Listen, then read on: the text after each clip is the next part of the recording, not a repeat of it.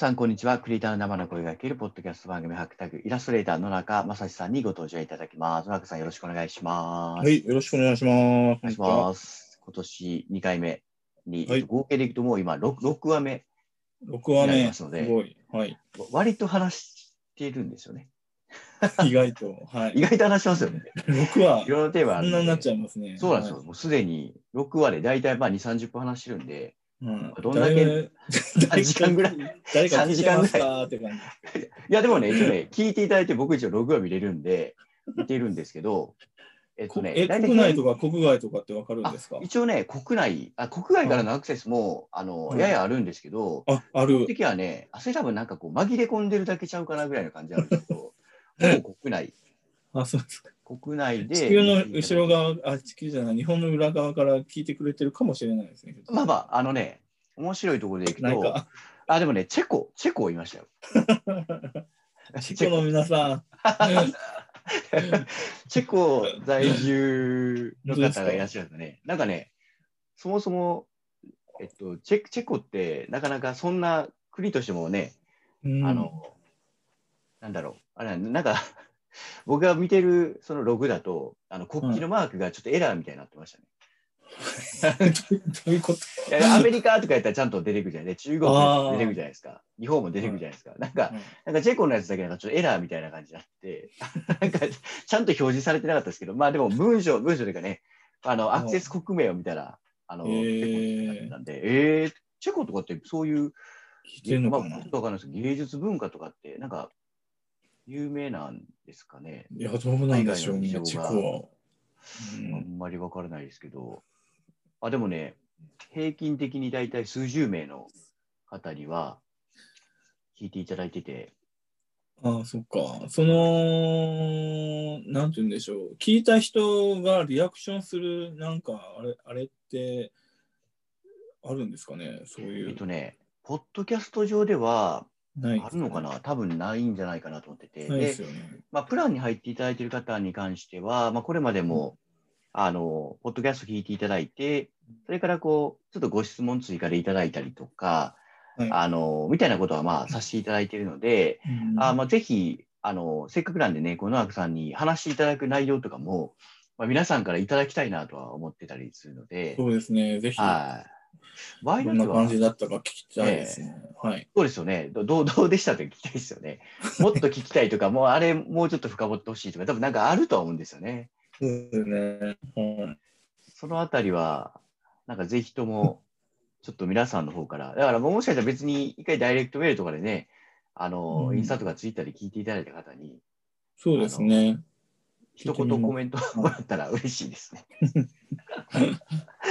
というので、なので、皆さんと一緒にちょっとこの放送も作っていきたいなと思ってぜひあの関与いただきますよう、ねよろしくお願いした前いなんか聞いうん聞聞いていただいた方からは、こう、なんか制作うんうんうのん、制作環境の話とかはすごくあ、そうそうそう。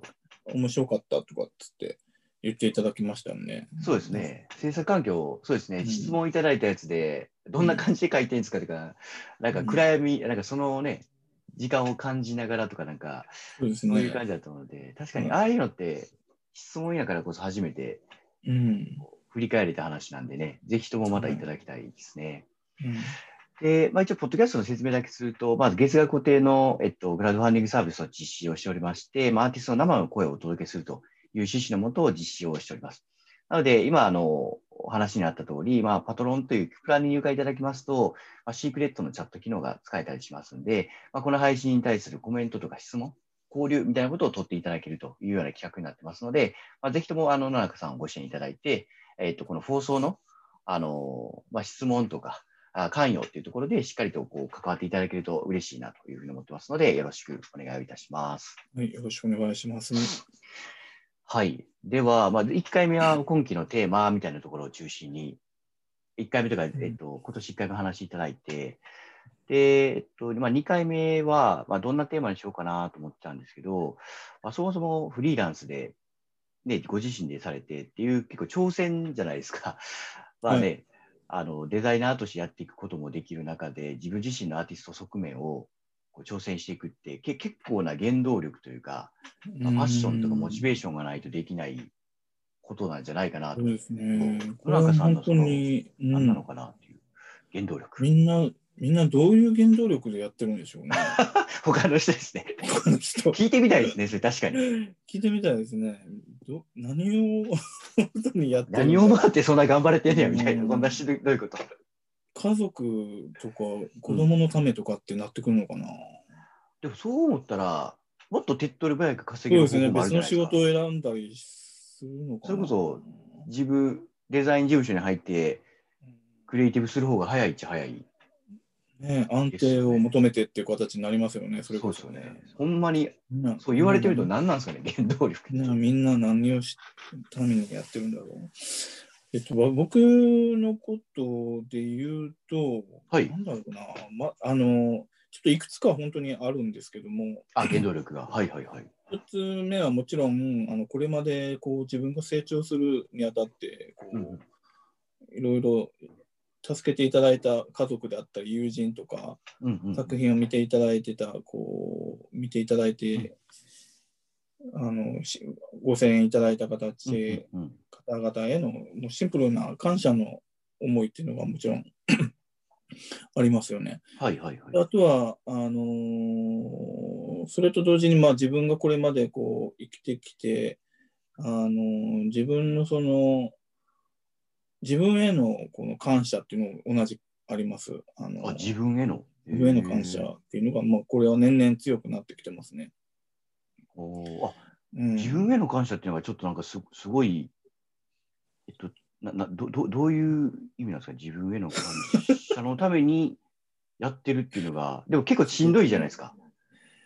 そうですね。まあ、あのがしんどある意いはい。絵を描く行為とかその制作するっていうのがこう自分のそのこう好きなことをであったりとか自分この自己表現であったりとかっていうことになるので、うんうんうんあのーすごく大切な行為なんですよね。そのあはいはいはい。うん。で、その、なんて言うんでしょう。前回もお話ししましたように、こう、こう20代、30代、こうずっとこう会社勤めをしながら、こう人のためにこう制作を、クリエイティブな仕事をずっとこうやってきて、こう自分をこう、どっちかというと後回しに来てしてきた時代をこううんうんうん長いこと経験しちゃったので、うんうんうん。それでこう得られたこう知識であったりとか技術っていうのはもちろんあるんですけども、うんうんあのリーダースになってからっていうのはこう割とこう自分に素直に、うん。あの好きな絵を本当にこう、えー思う思う存分こうかかいかけるき、えー環境っていうのになったので、うんうんうんあのそういう、あの環境になったのでというか、じ好きな自分自身で自由にこう書かせてあげたいっていう思いがあるんですよ、あね。客観視したい。なるほどなるほど。あ、なるほど。なので、あの制作意欲がこうすごく高ぶった時とかはもう好きなだけ書いていいよみたいな感じでへえ。解放してあげて、あの書いたり作ったりっていうのをさせてあげてるっていう感じですね。なんかあれですね。あの、野中さんという人の中に別の人がロールプレイングでなんか操作してる本当ですもうそんな感じです。もう自分のご褒美みたいな感じで。そうなんです。だから、あなんか作ることってとにかく時間もかかって、多分、うんししんどいことって多分きっとすごくあるんかなと思うんですけど、そういうことじゃなく、う精神的にもっとこう、解放してあげるっていうご褒美を与えているっていう、そうですいうことなんですね。ね。はいへえ。なんかすごいまあ皆様への感。謝感謝と、らい自分への感感謝か。へえ。あとは、あの、無自覚での欲求みたいなのもありますね。このまあ、まあ、なんか割と難しい言葉が、えっと、ということで無無自覚への無自覚への欲求。欲求。はい。それこれはですね、はい、昔からちょっとふっとこう現れてくる症状なんですけど、症状、症状なんですか？これ一番最初は学生の頃に、あの、ビーゼンのボードに、はい。あのーボールペンだけでわーってもうわしゃわしゃわしゃわしゃ絵を描いて、ひたすら描いてた時期があって、はいはい。その普通のく黒のボールペンですね。はいはいはい。カリカリカリカリこう描いて、うんこう、書き殴ってたんですよ、こうキャンバスとか。はいはいはいはい。でそれその時にもうなんかトランス状態に近い、なんか何とも言えない、こう、なんかこうゾーンに入っる。てるみたいな。はいはいはい。入ってるっていう、はい。陶水感、こう多幸感みたいな、うんうんすごくこう、味わった経験がありまして、うん。うん。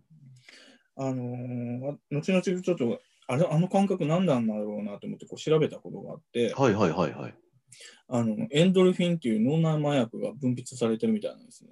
おー。陶酔してる状態はいはいはいで、これが、あの、原動力になるなってんのかって言われると、ちょっとこう、笑われるかもしれないんですけど、うんなんか、絵を描くことに夢中になったりとか、集中ししすぎるうん。たりすると、し 集中しすぎるっていう表現があってるか、うんうん。あのエンドルフィンっていう物質がちょっと脳内で放出されてるみたいなんですね。うんうんうんこれあのアート作品とか劇演劇とか映画をこう鑑賞してもこう分泌されてるららしくって。あ、見てる側も、そうです。見てる方も。見あてるだけでも。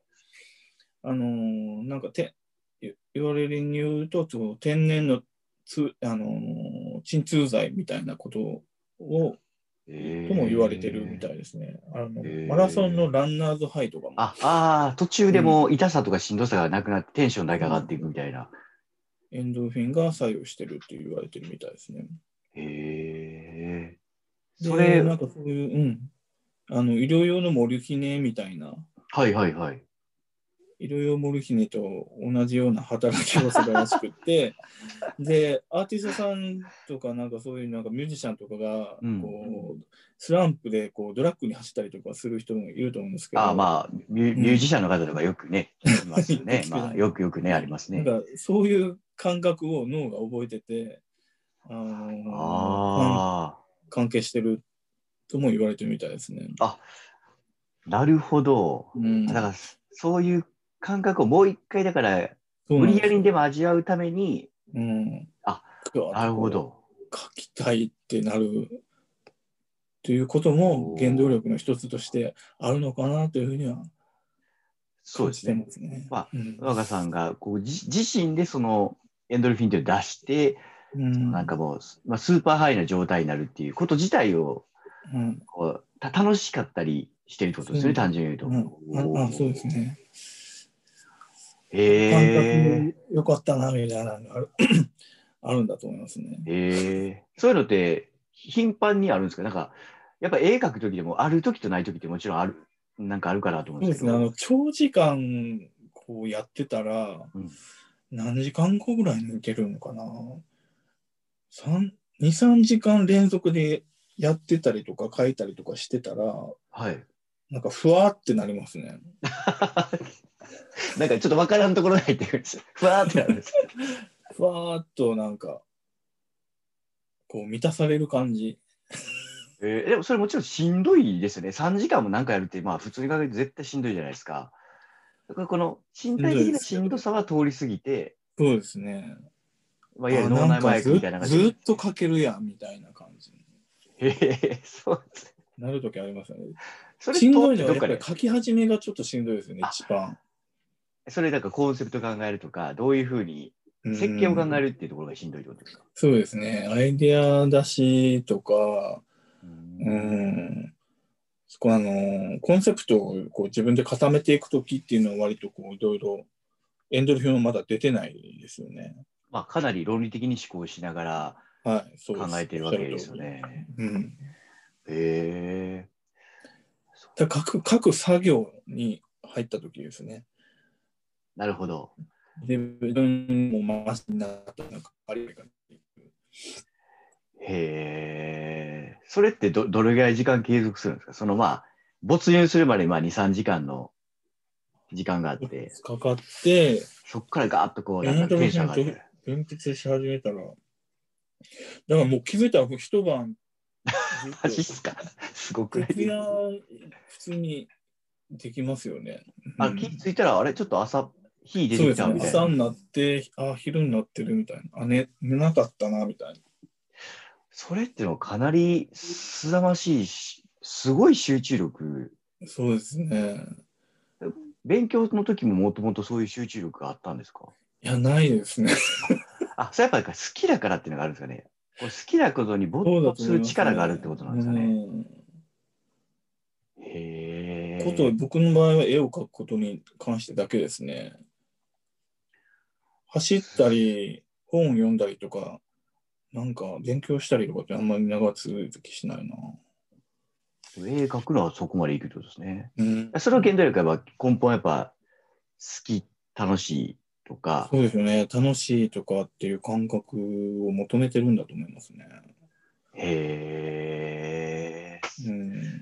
すごい。なんか気ぃついて朝やったって、まあ何かやらなあかんことがあって集中してやってて、まあ仕事とかでもね、こなして、ああ、なんとかできたなって朝とかありますけど、なんかこう、本当に何も意識、時間に追われるとかじゃなくて気ぃついたら朝ってなかなか味わうことって一般にはないような気がしますよね。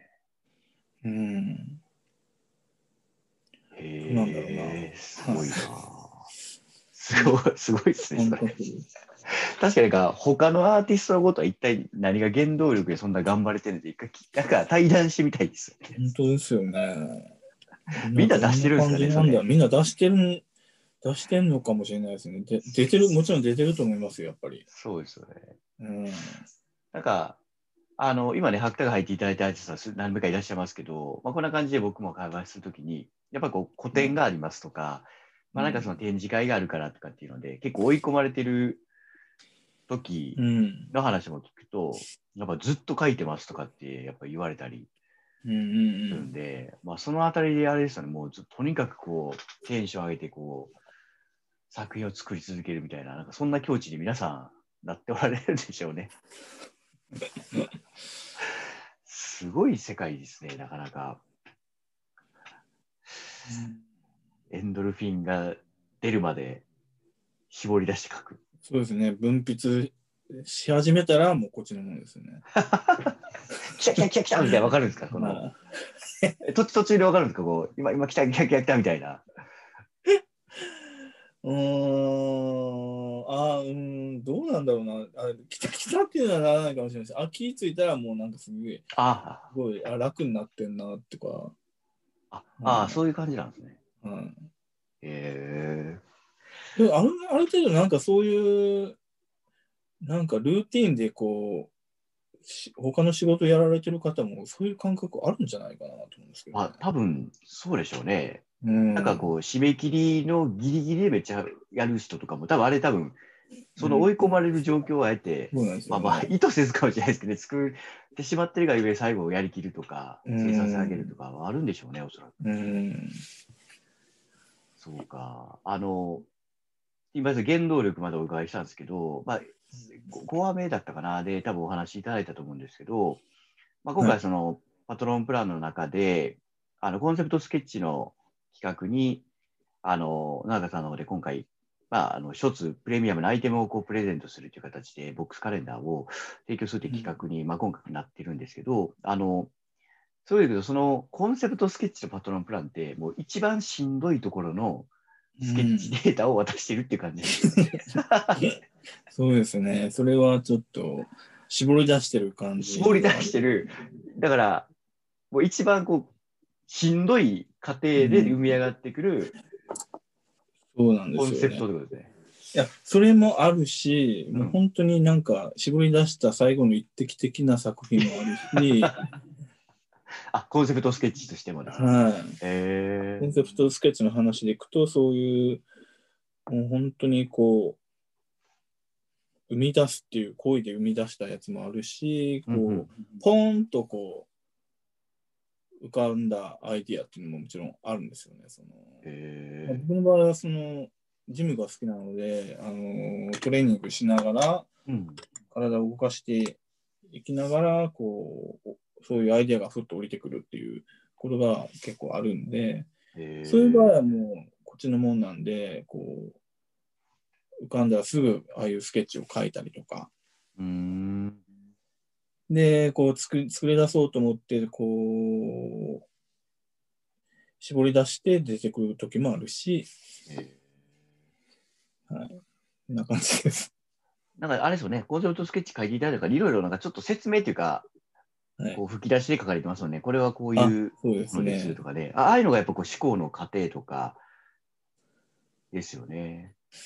そうですね。何を、何をモチーフとして書いたのかとか、そういうちょっと説明をスケッチでこう書いてますけど、うん。ど。あれ自体も含めてこう作品として楽しんでいただければなっていう思いであれば。そうですね。なんかプロセスの公開みたいなところですよね。うん。なので、まあ、ぜひ、あの、ギフトのプランの中にコンセプトスケッチあるので、今みたいな、こう、最後の一滴絞り出されたやつもあると思うんですけど、うん。苦労して作り上げる、その、まあ、ストーリーの過程も含めて、あの、スケッチデータをお渡しするっていうような、あの、プランが、はいまあ、ベースになってまして、で、さらにそれに、まあ、初回の特典として、今回本当に作った、あの、オリジナル、完全オリジナルのボックスカレンダーもお渡しができるというようなカ企画なんでレンダー付きなのでね、これは本当にすごいですね。そうですね。一度でご体験いただいて、はい。あの野中さんの最後の苦労の一滴をこうデータとして受け取っていただけると ぜひ受け取ってください。思いますので、よろしくお願いいたしますとよろしくお願いします。いうところで、えっと、今日は一旦まあ20分を過ぎたぐらいになってきたので、えっと、はい配信の方を今回はここまでとさせていただいて、うんまた次回も、また、あの、よければね、皆さんの方からテーマいただいて、新しくうコミュニケーションという内容をですね、作っていきたいなと思うので、まあ、パトロンプラン入会いただいて、えっと、ぜひぜひ、どしどしですね、あの、コメントをいただければなというふうに思っておりますので、また概要欄からサービスの方をあのご参照いただければと思いますので、よろしくお願いをいたします。はい。はい。そしたら、あの、第6話目も野中さんどうもありがとうございました。はい、こちらこそありがとうございました。